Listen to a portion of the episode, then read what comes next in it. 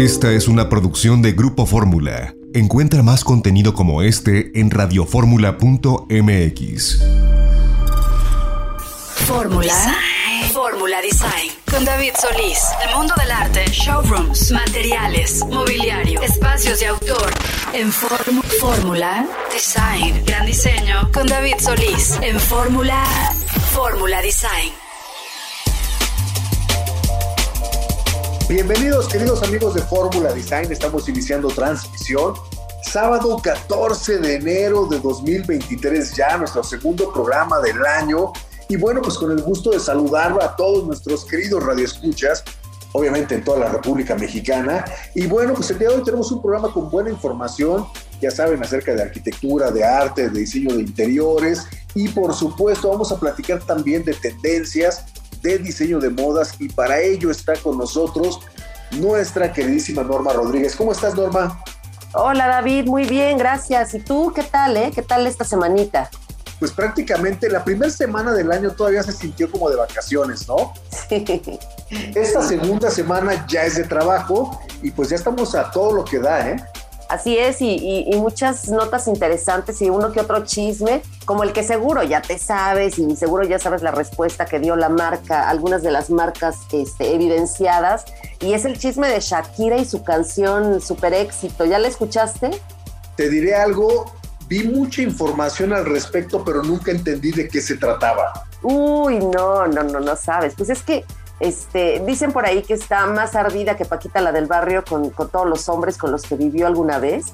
Y, pues es que el divorcio con de Piqué le ha dado durísimo, ¿no? Le ha dolido muchísimo y sobre todo las broncas eh, con las que la dejó, porque la canción esta que está sonando muchísimo ahorita en todos lados, pues lo que ella dice es que no solo la dejó este, con sus hijos y pues con el corazón destrozado, sino también con millonarias deudas eh, eh, en Hacienda y este, pues muchísimas otras deudas, ¿no? Pero aquí lo interesante relacionado con la moda es que en la canción pues habla de varias marcas, ¿no? Por ejemplo, dice que Piqué prefirió eh, dejar un Rolex por irse con un Casio, entre otras marcas que menciona, ¿no? Y pues los de Casio respondieron simpaticísimamente, a mí se me hizo, bueno, una puntada buenísima, porque dicen, pues sí, a lo mejor este, no somos un Rolex, pero no nos dejaron por Clara Chiari.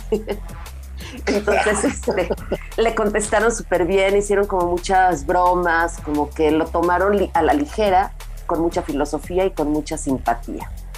¿Qué problemas puede tener Shakira? En realidad creo que ninguno. Y desde el punto de vista económico tampoco creo que tenga ningún problema. Más bien es un tema eh, pues de decir algo, ¿no? Un poquito de despechada y todo el tema.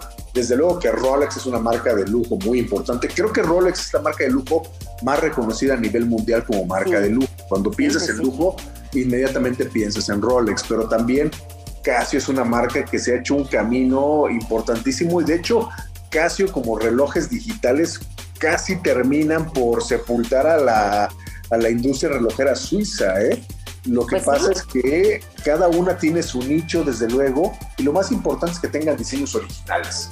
Claro, y a nivel volumen, pues evidentemente, ¿no? Este, un Casio pues es algo más accesible y demás, pero sí, me pareció chistoso poder tocar ese tema, sobre todo porque se trata de algo que tiene que ver con moda, que es la relojería. Pero fíjate que también hay una noticia triste porque siempre eh, cuando alguna personalidad se va, de este plano, de este plano terrenal, pues sí duele y, sobre todo, eh, pues deja, sobre todo a la gente que conoce a las personalidades o que trabaja con ellas, pues les deja un vacío, ¿no? Y en este caso, fíjate que hay una modelo, fue una modelo que en los 80s y en los 90s fue así como que uno de los grandes íconos, es Tatiana Patitz. Ella eh, pues falleció, acaba de fallecer hace, hace unos días apenas, esta alemana perteneció en los 80s y en los 90s a un grupo de las cinco grandes, ¿no? Que eran eh, eh, Naomi Campbell, que sigue espectacular, Cindy Crawford, que es hermosísima, Linda Evangelista, que vimos que regresó a las pasarelas hace poquito, y Chrissy Turlington, que es eh, pues, también de las modelos más asediadas y más importantes, ¿no? Y la quinta, pues era Tatiana, bellísima, súper guapa, eh, seguramente la recordarán en un video que, hizo eh, junto con George Michael, el de Freedom, la canción Freedom.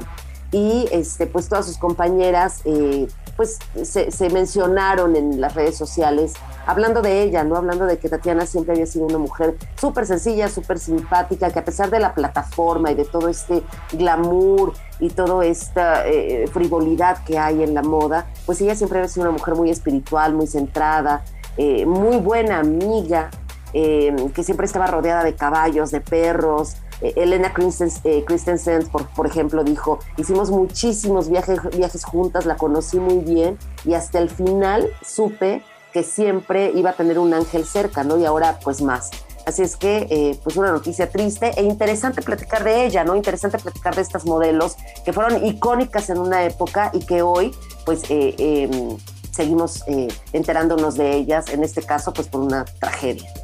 el tema de las modelos se van a quedar siempre como un icono, las grandes modelos. Son un, un icono y, sobre todo con las marcas que, que, bueno, que trabajaron con ellos, que hicieron colaboraciones con ellos, ¿no? Sí, totalmente. Fíjate que en la época 80s y 90s fue una época muy en la que las modelos eran celebridades.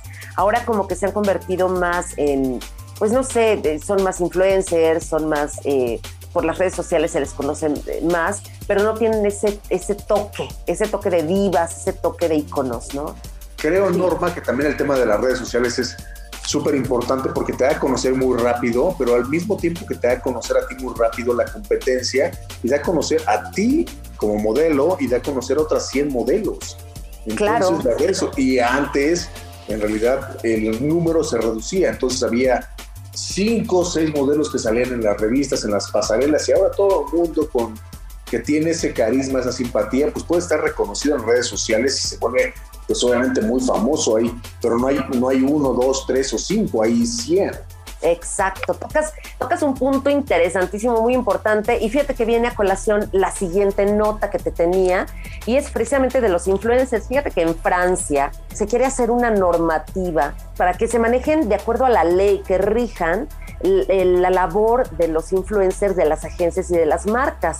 Así como, por ejemplo, tú bien sabes que en la alta costura, por ejemplo, hay un sindicato, ¿no? Y se rigen bajo ciertas reglas. Tú para entrar a la alta costura tienes que tener ciertos, ciertas normativas, cumplir con ciertos requisitos y demás. Bueno, eh, las agencias de modelos y de artistas, por ejemplo, y deportistas, quienes los manejan, también tienen que tener ciertas leyes, ciertas eh, normativas que se siguen para que no caigan en incumplimiento o para que no caigan en esto que tú estás diciendo, ¿no? Que de repente un mismo modelo pues está anunciando 16 mil cosas diferentes, entonces no, no hay como este, esta eh, objetividad ni, este, ni esta exclusividad, ¿no? Entonces eh, se está haciendo por lo pronto, se quiere redactar que siempre haya un contrato por escrito que se maneje con los influencers, con estos eh, generadores de contenido que se han hecho tan famosos y ya llegó hasta el Ministerio de Economía y Finanzas francés para que las plataformas se protejan de los influencers y también los protejan a ellos, ¿no? Que puedan tener todo el acceso a las herramientas para que puedan este, eh, proveer sus contenidos, pero también eh, que, haya una, una cuestión de propiedad intelectual tanto para ellos como para las marcas con las que trabajan y los medios con los que trabajan. Se habla de que hay, eh, tres, eh, que hay 11 medidas que se están poniendo a consideración de la gente, del público, de las empresas, de las agencias, de los mismos influencers. Y lo que se trata es pues que haya diferentes mesas de trabajo y que se haga todo un conversatorio para llegar a, pues, a proteger tanto a los consumidores, a los influencers, crear medidas justas y proporcionadas que protejan la creatividad, pero que también se respeten los derechos de los consumidores. ¿Qué te parece? ¿No es interesante que ya se quiera regir a los influencers? Me parece interesante, pero me parece también que es algo que no va a dar al lugar. Te voy a decir por qué, porque en realidad el tema de los influencers tiene mucho que ver con el tema de internet, con el tema de redes sociales, con el tema muy libre. Los influencers tienen obviamente el derecho de hacer lo que quieran y si la gente le gusta el contenido que estás haciendo, vas a tener seguidores. Es muy difícil, en mi opinión, regular y controlar. O sea, sí está, estaría, es una utopía, estaría increíble que pudiera hacerse, que se pudieran seguir ciertas reglas, pero la verdad es que el mercado va respondiendo de una manera cambiante y va respondiendo de la manera en la que quiere. Entonces lo veo complejo, lo veo complejo que se pueda regular el tema de los influencers en redes sociales. Más bien las marcas tienen que regularse si quieren patrocinar o no con, eh, con algún influencer de acuerdo a los valores que tenga la propia marca, porque cada una de las marcas tiene sus valores. Y ya hemos visto, ¿no? Lo que ha pasado con Kanye West, lo que ha pasado con muchos este, eh, influencers súper importantes y populares que de repente van en contra de los valores de una marca y terminan por no este, patrocinarlo, ¿no? Entonces, no cumplirlo. Sí, o sea, el, mercado, y en este caso más que el mercado y más que los seguidores y, y, el público en general, a veces el dinero viene para los influencers de parte de las marcas. Entonces, si las marcas son las que se regulan y regulan la manera de contratar los influencers, es como puede generarse un mejor contenido. Claro, claro, y totalmente eh, llevar a cabo estos contratos, ¿no? Estos contratos que sí tienen que estar firmados, como decía, para protección del influencer, del generador de contenido, para el consumidor y sobre todo para la marca. Pero pues a ver qué pasa, ¿no? A ver qué pasa con eso. A ver qué pasa, queridísima Norma. Sí, y que ya se nos está acabando el tiempo, ¿o puedo ya seguir se nos con terminó más? el tiempo, no, ya se nos está terminando, ya se nos acabó. ¿Cómo crees? Pues la semana que entra les platico de Intermoda 2023 que va a estar eh, que se lleva a cabo del 17 al 20 de enero en, en Guadalajara. Órale, va, ¿no? la semana que entra hablamos de Intermoda porque va a estar en su apogeo. Por lo pronto lo adelantamos del 17 al 20 de enero. Mi queridísima Norma, se nos terminó el bloque, nuestro primer bloque, pero pues muchísimas gracias como siempre. Muchas gracias a ti y nos escuchamos la próxima semana. Y bueno, vamos a ir un corte y regresamos para más de Fórmula Design.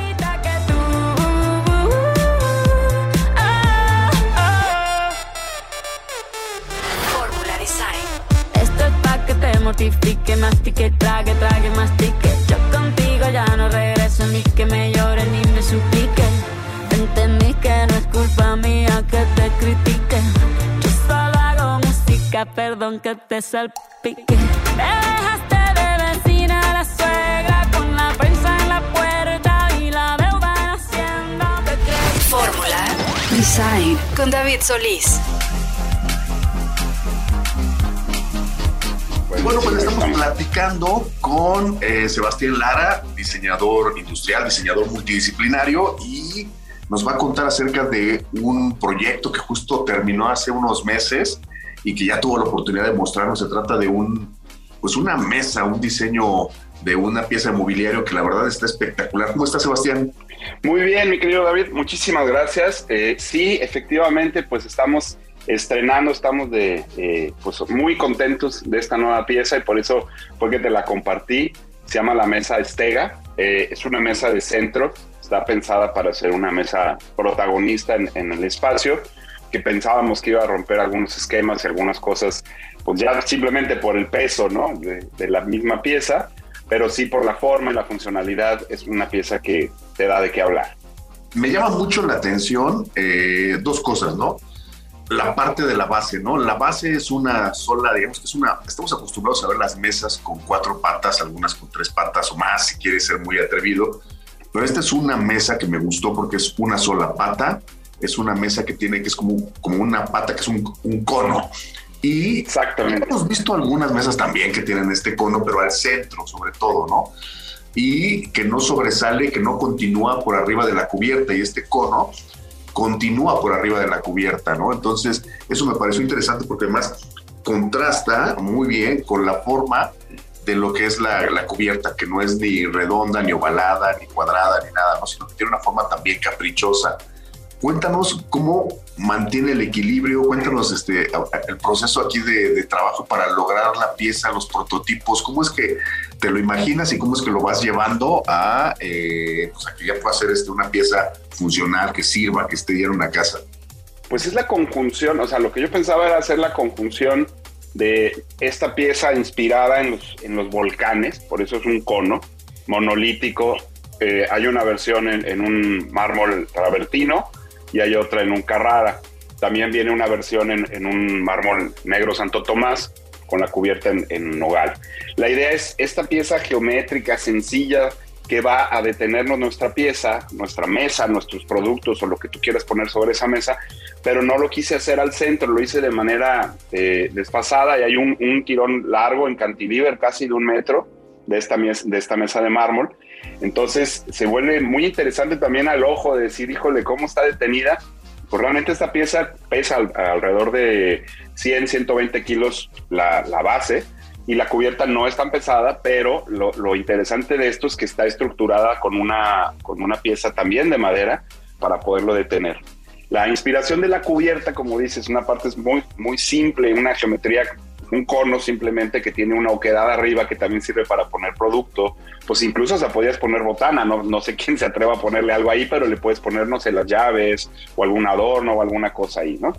Esta pieza cónica contrasta con una forma geométrica inspirada en las escamas o en las paletas que tienen los estegosaurus arriba, los dinosaurios, y, pues ya sabes, siendo papá de la afición de los niños a los dinosaurios, yo estaba un día así, de repente volteo y digo, oye, qué padre pieza, ¿no? O sea, esta forma podría ser completamente usable, ¿no? Es esta, esta, pues como costilla, al final de cuentas, pues tiene un poco la forma de una piedra bola o, de una escama o, de esta pieza de, de, los dinosaurios, por eso su nombre es estega, y al final de cuentas queríamos que fuera una pieza reconocible, que como tú dijiste al principio, me, lo comentabas, es una pieza de diseño mexicano, que claro, queríamos que fuera identificable como diseño mexicano, pero no como el diseño mexicano que normalmente pues tenemos en mente, ¿no? Que son grecas, piedra basáltica y, alguna cosa así como más que grite que es diseño mexicano. Aquí es diseño mexicano hecho por un mexicano, ¿no? Simplemente. Y después, otra parte que me, me interesó bastante es el tema de que yo tengo imágenes de la pieza que tiene el mármol Santo Tomás con la cubierta de mármol Carrara. Es una pieza, eso es una pieza y se ve eh, bien. Y después está el mármol Santo Tomás con madera, pero es madera clara. De repente se convierte en otra pieza con otro estilo. ¿Verdad? Eso creo que le da mucha versatilidad a la pieza.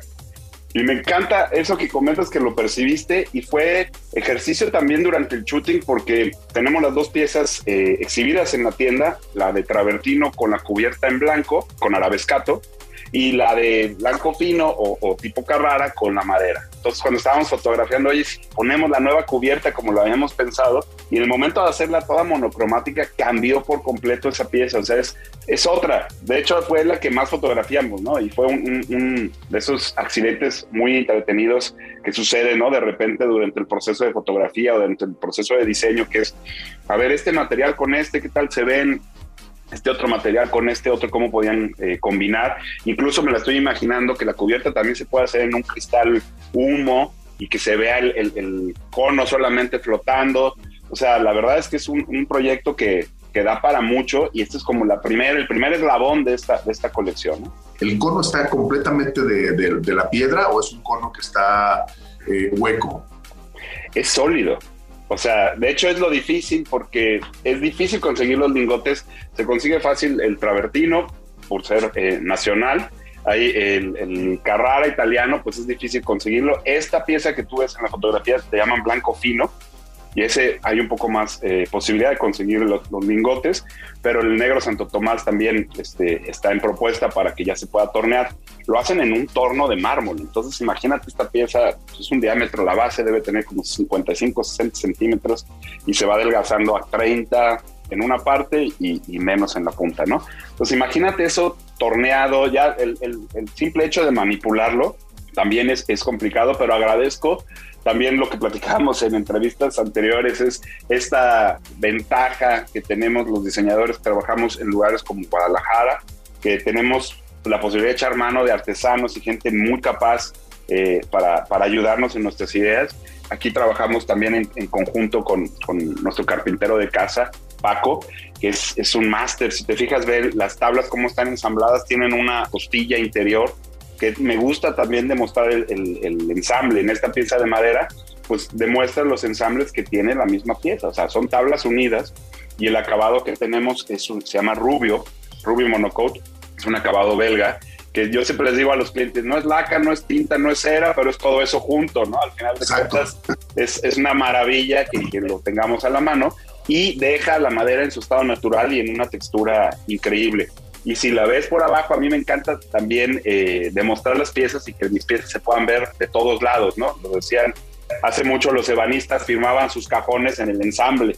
Entonces, esta es un poquito la idea de que no veas ningún tornillo aparente. Si hay un tornillo que estructura, ¿no? Para detener pues, la cubierta al cono, obviamente, ¿no? Pero está perdido en las mismas piezas. Y si tú lo ves por abajo, es una pieza lisa que no le ves un ensamble, no le ves nada, simplemente ves adelgazado y luego, este, por eso está esa fotografía que la ves de lado, ¿no? Oye, Sebastián, y eh, es una pieza muy nueva, pero ya tienen el precio de la pieza, por ejemplo, de centro, más o menos cuánto, Sí, cuánto está, sí, sí, ya sí, está sí. en el showroom, ¿no? Claro que sí, te lo, te, lo, te lo puedo compartir. Aquí no me lo sé de memoria porque hay variaciones dependiendo del travertino contra el blanco sal y contra el de madera. Pero es una mesa que anda alrededor de 65, 70 mil pesos. No, no es tan cara en relación a otras, a otras mesas este, que hay en el mercado. Pero la verdad es que es una, una maravilla de, de mesa y, y luce mucho. Y sobre todo, como te digo, la interacción. La otra vez pusimos las dos juntas y las puedes poner como giradas porque la forma da como si fuera la forma de mi mano. Entonces puedes poner las dos mesas, ¿no? Con dos conos o las dos viendo para un mismo lado o desfasadas. Entonces, se ve bien padre también ese proyecto. No, me, me, me, me encanta porque es como versátil. También, obviamente, ya la quiero ver en una escala un poquito más, más grande para una mesa de comedor, porque esto también es un poquito como la evolución de una mesa que, que también hiciste hace no mucho, que es la mesa, la, la, que, la prisma, ¿no? La que tiene como Así, eh, eh, y que no es un cono, pero es una, una figura como ge- geométrica en la parte de la base y luego tienes la cubierta que es también una cubierta que bien puede ser en mármol, madera o otra cosa, ¿no? que esa se, se desarrolló principalmente para hacerse en mármol y la idea es que este cono central o este prisma que es facetado, es un, un octágono que se adelgaza y luego se vuelve a abrir, ahí le tuve que agregar peso. Adentro tiene un alma que genera peso para que si tú te apoyas para levantarte no te traigas la mesa. Claro. Sobre todo, poder reducir el tamaño del cono, cosa que no pasa con nuestros equipales mexicanos, ¿no? Que siempre te estás pegando en la rodilla cuando te metes, porque para detener esa cubierta, pues necesitas un cilindro más grande. Entonces, aquí, para poderlo reducir, se agregó peso a, la madera del centro, que fue, fue precisamente eso. Oye, Sebastián, y ya, ya se pueden comprar los muebles a través de la, de la página, ¿no? De albaluz.com. Sí, sí, sí se puede. O sea, O sea, nos escriben directamente, cotizamos y, y les- lo que hacemos nosotros es cotiza el producto y si es exterior le cotizamos una reja así de madera, un- una caja tipo de embalaje como las que se usan en arte y se va a donde quiera. Hemos mandado piezas hasta Mónaco, hemos mandado piezas a Nueva York. Eh, con la galería ADN también mandaba yo mucho la, la mesa, digo, la credencia, la campechana. Y eso estuvo chistoso porque una vez nos pidieron una que no se abrieran las puertas fácil, que se pudiera fijar al piso y que fuera, no sé, un metro más grande que la que diseñábamos. Digo, pero ¿para qué? Ah, pues es que va a estar en un yate y va a estar en alta mar, entonces tiene que estar fija y las puertas no tienen que abrir con el vaivén del, del mar. Entonces tengo ya una pieza en alta mar, está muy chistoso. No, pues está increíble. Oye, pues este, pues nada, pues albaluz.com, ahí está, pues es obviamente lo que, lo que, donde está el showroom, ahí está toda la información en Guadalajara, está la tienda online donde puedes este, comprar ya las piezas y prácticamente pedirla desde cualquier punto de, de la República Mexicana y obviamente se cotiza porque los materiales pues cambian, ¿no? Si es toda de mármol Claro. o si es mármol madera, si es este incluso mármol cristal o si alguien tiene un pedido, alguna locura en mente con este con esta base de la pieza, pues a lo mejor puedo platicar también contigo. ¿no? Claro, Y- con gusto. Y Por ahí y- había una versión con la cubierta en, en piel, imagínate. no, pues, Una madera recubierta en piel, una piel negra con un grabado padrísimo. También hay una opción ahí con eso. Oye, Sebastián, pues muchísimas gracias por contarnos un poquito acerca del trabajo que haces como diseñador industrial, como las piezas de mobiliario. Ya les dije, tienen que visitar albaluz.com, ahí van a encontrar la parte obviamente de proyectos de iluminación, la parte que hacen también de, de contenido y por supuesto la parte bien importante de mobiliario, porque hay muchas piezas diseñadas por ti que son 100% diseño mexicano, originales, ¿no? Porque también hay mucha copia en el mercado ahorita, entonces hay que, hay que buscar piezas originales porque las casas tienen que ser únicas, originales, irrepetibles y o los, los espacios de oficina o lo que sea. Entonces aquí hay una buena opción, una buena oportunidad de tener diseño mexicano original con un precio, valor por dinero justo, ¿no? Entonces, pues, Sí, muchísimas gracias, ¿eh? muchísimas gracias a ti, Sebastián. David. Y gracias a todos los, los que nos están viendo. Y pues la verdad, si se quieren comunicar, estamos ahí. También hacemos proyectos especiales. Si necesitan alguna cosa en específico, adelante. Pues bueno, Sebastián, muchísimas gracias. Muchísimas gracias. Estén muy bien. Saludos.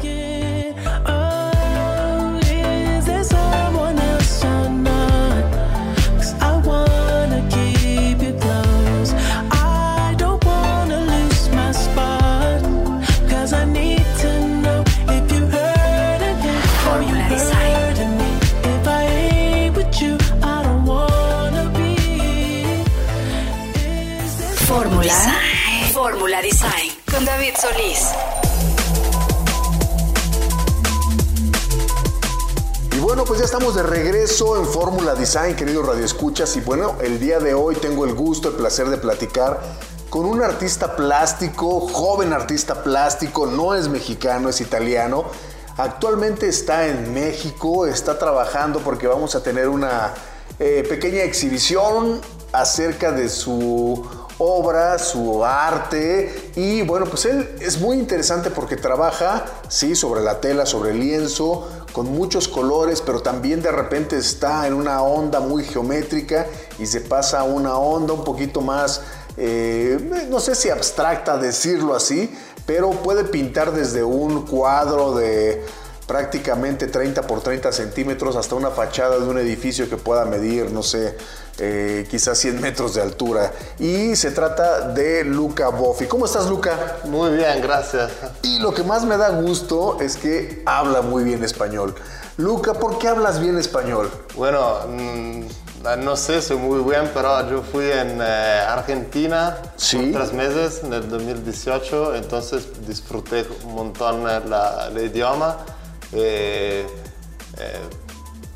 fui en lugares muy lindos como Bolivia, Chile, Perú, Uruguay también. Bolivia, Chile, Perú, Uruguay, Argentina, ¿no? Toda una experiencia de diferentes culturas, muy latinoamericano desde luego, pero diferentes culturas, diferente comida, por ejemplo, Claro, ¿no? por ejemplo. También, pero eh, pues muy bien hablas español.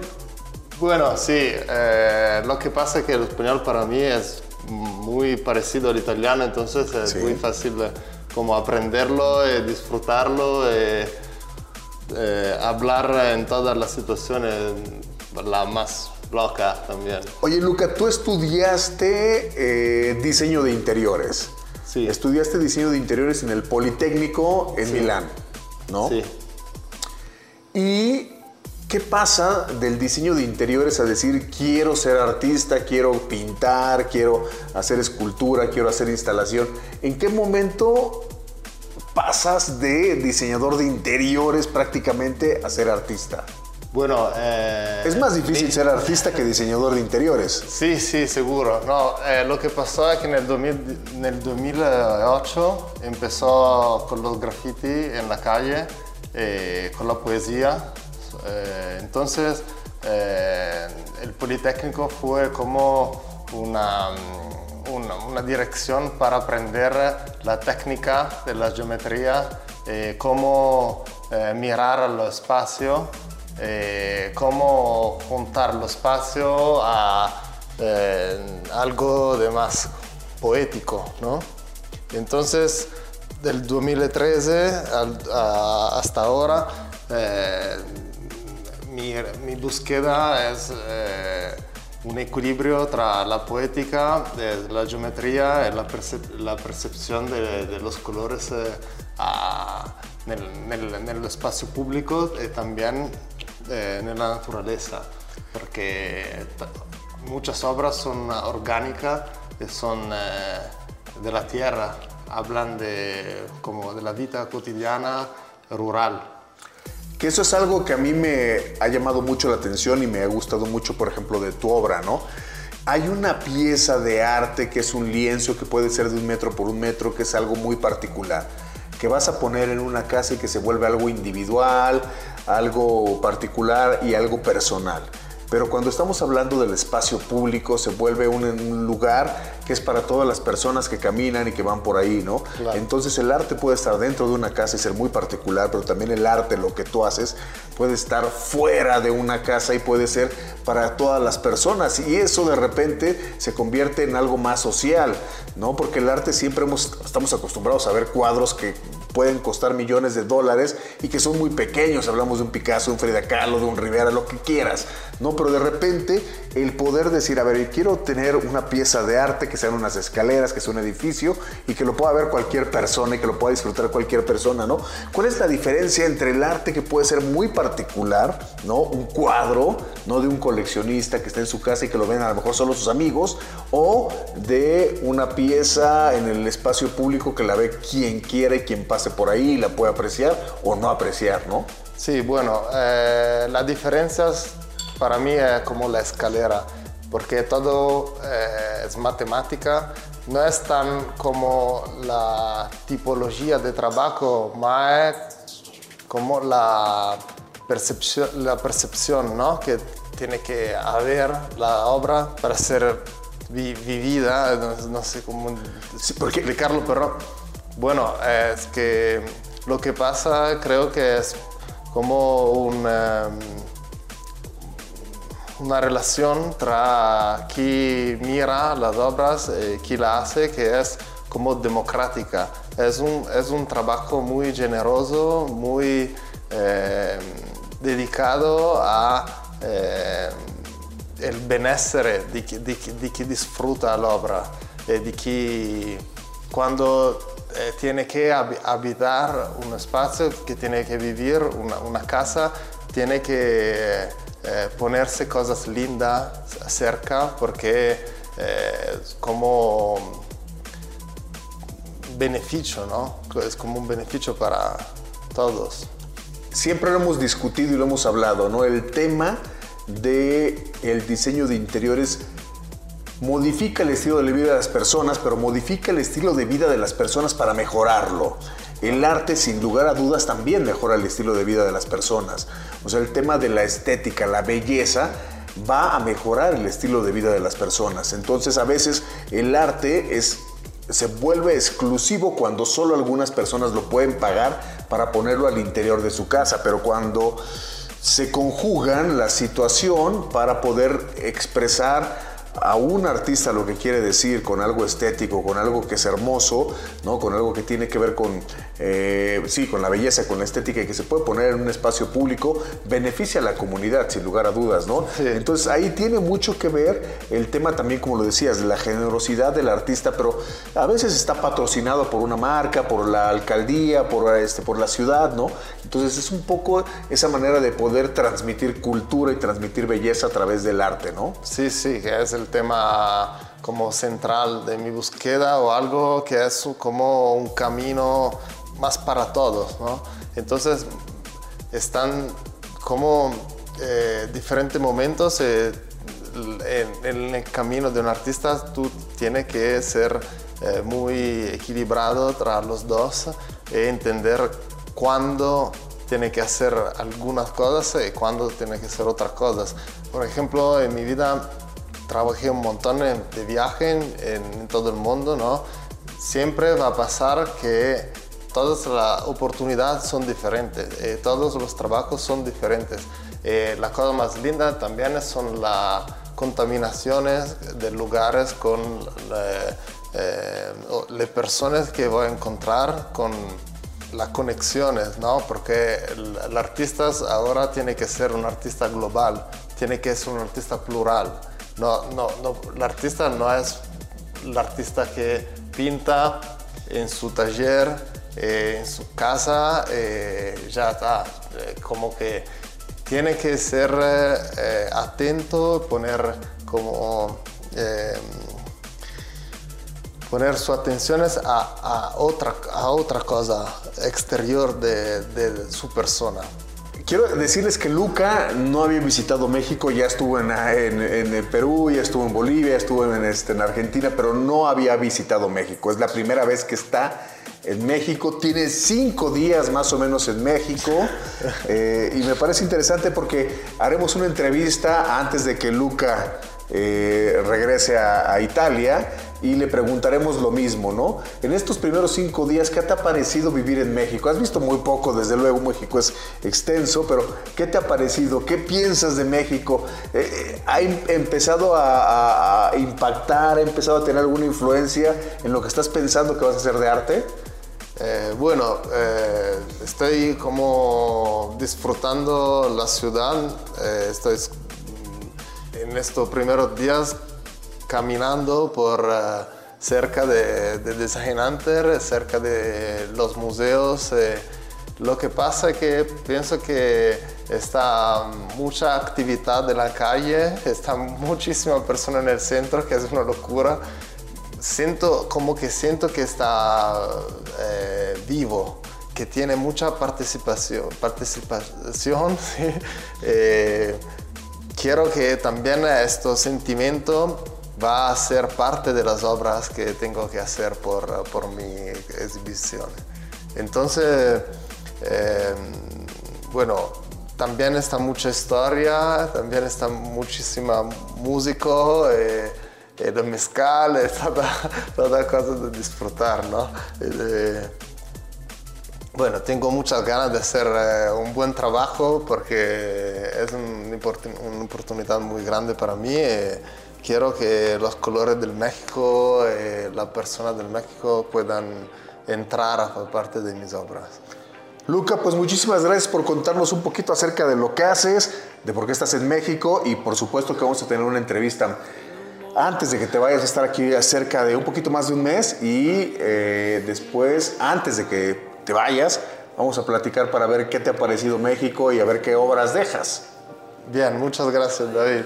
Y bueno, pues muchísimas gracias a Luca Boffi, artista eh, italiano que está trabajando ahora en México. Nosotros vamos a ir un corte y vamos a regresar para más de Fórmula Design.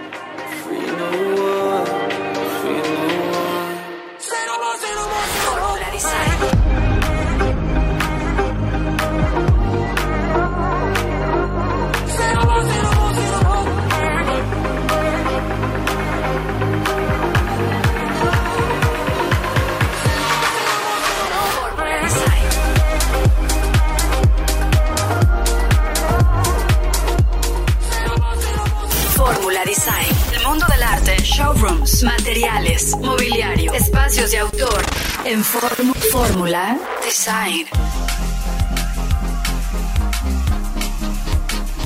Y bueno, pues ya estamos de regreso en Fórmula Design, queridos radioescuchas. Y el día de hoy tengo el gusto de platicar con Diana Peláez, que es arquitecta, eh, es mexicana, trabaja en Italia y tiene una empresa que se llama Estudio Arqué y nos va a contar todo de por qué está trabajando en Italia, porque la empresa también está allá. Bueno, ellos están en México también, hacen muchos proyectos de arquitectura, pero sobre todo que trabajan con mármol. Nos va a contar un poquito más a detalle. Diana, ¿cómo estás?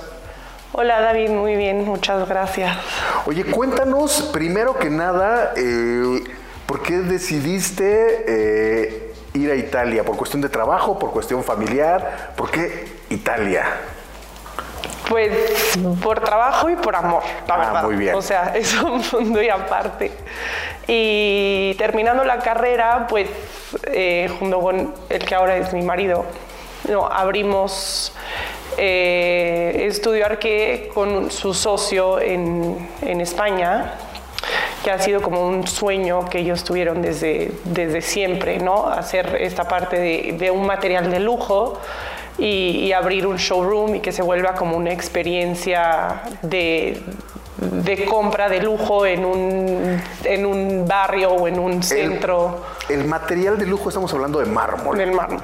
¿no? Y Exacto. empezaron entonces en España. Empezamos en España. Pero quizá hay muchos lugares donde se saca el mármol, pero uno de los lugares más importantes o de los mármoles más apreciados es el mármol italiano, ¿no? Exactamente. Entonces, con esta idea, la fábrica que nosotros tenemos, que es de la familia de mi marido desde hace cinco generaciones, tenemos una cantera también que extrae mármol de Carrara y con esto creamos Estudio Arque, que es toda la experiencia de la arquitectura interna y el diseño de interiores, eh, abriendo la primera base en Madrid y en Marbella. México tiene una tradición de arquitectura muy importante, de, por ejemplo, de espacios y de casas residenciales de alta gama. Nosotros las publicamos constantemente en la revista en Design Hunter. Y el trabajar con los grandes arquitectos para ustedes ha sido también una manera de expresar el saber hacer de la mano de obra italiana, ¿no? Con, eh, a veces combinada también con la mano de obra mexicana, pero con el producto, en este caso el mármol italiano, ¿no? Exacto. Entonces, aquí a México lo que quisimos traer sobre todo fue nuestra parte de mobiliario y toda la parte del material cortado a medida y trabajado ya directamente en fábrica, ¿no? Aquí en México se trabaja un poco diferente eh, el mármol, se escoge en las bodegas, se lleva directamente en obra, se corta y, y ahí es como un sistema un poco diferente que nosotros tratamos de implementar aquí un poco más el sistema europeo, que es que todo se hace en fábrica, que se, que se diseña, o sea, se aplica un poco más de, de prediseño de interiores y, y lo hacemos todo desde fábrica y ya llega aquí cortado a medida, numerado como rompecabezas para ser complementado con la mano de obra mexicana que es increíble como hacen aquí el trabajo de, trabajo manual que hacen los, los colocadores y los marmoleros aquí en, en las obras. Entonces hacen un súper buen complemento y, y obviamente pues sobre todo en las piezas mucho más complejas y en el volumen también de proyectos ¿no? que se pueden hacer es mucho más fácil y mucho más rápido cortar todo en, en fábrica y, y mandarlo cortado así como toda la parte de piezas sólidas macizas y, y cosas que se que se- y objetos que se trabajan con robots y con, con maquinaria que aquí en México no existe al 100% todavía. Por ejemplo, me quiero imaginar un proyecto, ¿no? De repente Estudio Arqueta está trabajando con un arquitecto y entonces es, vamos a hacer un baño, vamos a hacer las cubiertas de una cocina, vamos a hacer un mueble, ¿no? Se empieza a diseñar en esta colaboración en conjunto y ustedes dan esta solución ya con un diseño y tienen un estudio de diseño y ese estudio de diseño después pasa a la fábrica, me imagino, ¿no? Cierto, tenemos un- el, equipo de diseño y tenemos el equipo también de diseño técnico, que es el que resuelve, digamos, toda la parte técnica, porque la piedra pesa, ¿no? O sea, el mármol es un material pesado, entonces hay que estudiar cómo colocarlo, si hay que hacer un mueble o un elemento, o sea, hemos hecho todo tipo de, de cosas bidimensionales, tridimensionales, entonces aparte de, acompañarte en el diseño, en el elegir el material correcto para el interior, para el exterior, si quieres una regadera, si quieres un piso de una sala, o sea, todo depende de, qué, lo- qué es lo que quieras. Y... eh, y la parte técnica estudia cómo lo vamos a colocar, cuánto pesa, si tiene que ser un centímetro, dos centímetros, o sea, hay que hacer todo, todo eso en conjunto y, y se trabaja junto con, con los arquitectos. Y después ya es todo el proceso prácticamente del embalaje, mandarlo a México y Sí, luego colocarlo, se, ¿no? exacto, luego se va a fábrica, fábrica corta, eh, escogemos los materiales obviamente siempre en conjunto, fábrica corta, se enumera todo, se embala y llega a, a obra y ahí depende. En Europa tenemos un equipo de, de colocación también, entonces bueno, alrededor de toda Europa hemos mandado gente eh, al extranjero para proyectos muy específicos como consulting, entonces eh, para poder colocar algún tipo de, de cosas y si no, bueno, pues viene prácticamente listo para armar, entonces se sigue con cualquier instalador que, que tenga el- la constructora o la obra. Oye Diana, ¿cuál dirías tú que es la belleza del mármol italiano? Porque hay mármol muy bello que he visto, por ejemplo, de Brasil, que viene de Brasil, un poco exótico por ahí de repente, o los mármoles también que vienen de África, interesantes, pero ¿cuál dirías tú que es la belleza del mármol italiano?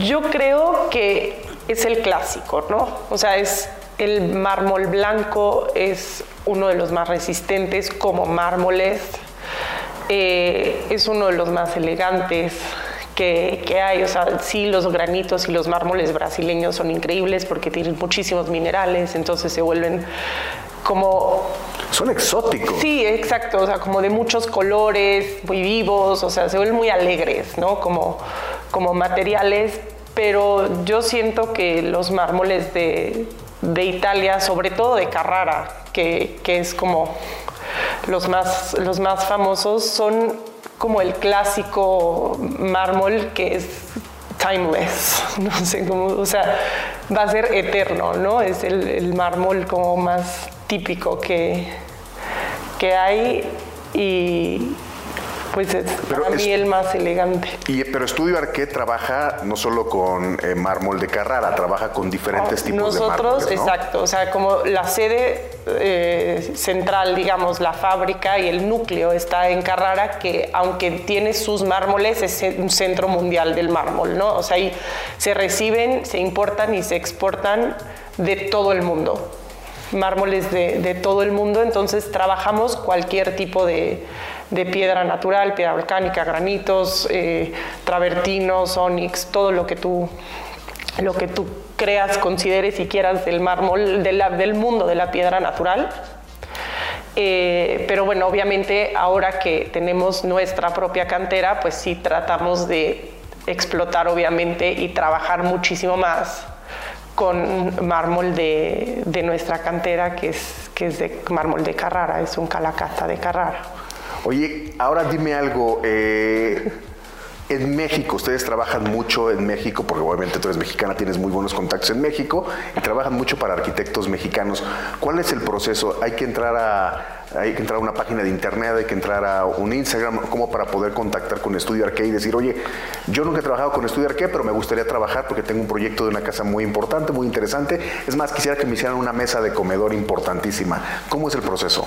El proceso es a través de la página web, que es eh, www.estudiarque.com, y entonces ahí eh, está el contacto, nos escriben y ya nosotros regresamos, trabajamos eh, el proyecto, no importa en cualquier parte del mundo que esté, o sea, yo obviamente siendo mexicana vengo muy seguido a, a México, doy seguimiento a algunos proyectos, eh, pero bueno, hemos hecho proyectos en todas partes del mundo donde no, no se necesita por el tipo de trabajo, digamos, o por el, el modo de trabajar que tenemos, que se puede trabajar a distancia con planos y, y demás. Eh, es súper sencillo y si no, pues nos pueden contactar también por Instagram en arroba estudiarque.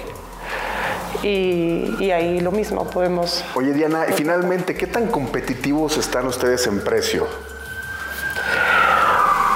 Pues somos fábrica, entonces, eh, y somos cantera, ¿no? Entonces... Y es directo con ustedes, ¿no? Exacto. Entonces, pues obviamente en el momento en el que tú te saltas todos los intermediarios, eh, pues el precio es súper competitivo. Es muy diferente a trabajarlo aquí, o sea, sí es, es un poco diferente a cómo se trabaja en México porque no compras directamente la placa, o sea, hay que estar un poco claros en eso que yo no voy a, o sea, yo no vendo la placa o el lote de placas para que te llegue a la obra y lo trabaje tu marmolero. Yo vendo el producto terminado, o sea, la loseta eh, o la pieza cortada, si es redonda, cuadrada, hexagonal, la forma que sea, si es una librería, un librero, un mueble, un lo que sea, o sea, yo vendo Una mesa, el mueble de exacto, baño. mesa, o sea, ya entonces está el producto terminado. el ¿no? producto terminado. Se transforma el producto de la Exacto, materia o prima. sea, para regadera, mosaico. Y llegar hasta el momento de la colocación. O sea, Exacto. tú entregas hasta colocado, ¿no? yo lo puedo entregar colocado, pero eh, entonces se salta esa parte que es donde pues yo siento que es más competitivo en ciertos aspectos porque pues eh, no sé cómo explicar, o sea, te saltas toda la parte del desperdicio, del trabajo, de faltaron dos placas, de esto, de ahora qué hago con esto, ¿sabes? Entonces como que se Mucho vuelve más más, eficiente. Exacto, y obviamente el trabajo es mucho más eficiente, o sea, en el momento en el que tú me lo pides, yo no sé, ahorita y en 8 o 10 semanas te llega ya cortado a tu casa para que lo instalen, pues probablemente sea mucho más rápido que todo el proceso de, de- de trabajarlo aquí. Entonces, bueno, pues eso es, esa es la idea. Diana, pues muchísimas gracias por contarnos un poquito acerca de eh, Estudio Arqué, de lo que hacen. Y bueno, pues muchas gracias. Muchísimas gracias a ti, David, por recibirme. Fórmula. Fórmula Design. Con David Solís. Y bueno, pues se nos terminó el programa de Fórmula Design de esta semana, queridos Radio Escuchas. Les agradecemos muchísimo por escucharnos y bueno, pues invitarlos a que nos sigan en redes sociales. Estamos como arroba designhunter-mx. Agradecer como siempre en la operación técnica a Raúl Cruz Balcázar y en la producción a Alan Ferreiro. Yo soy David Solís y nos escuchamos la próxima semana con más de Fórmula Design.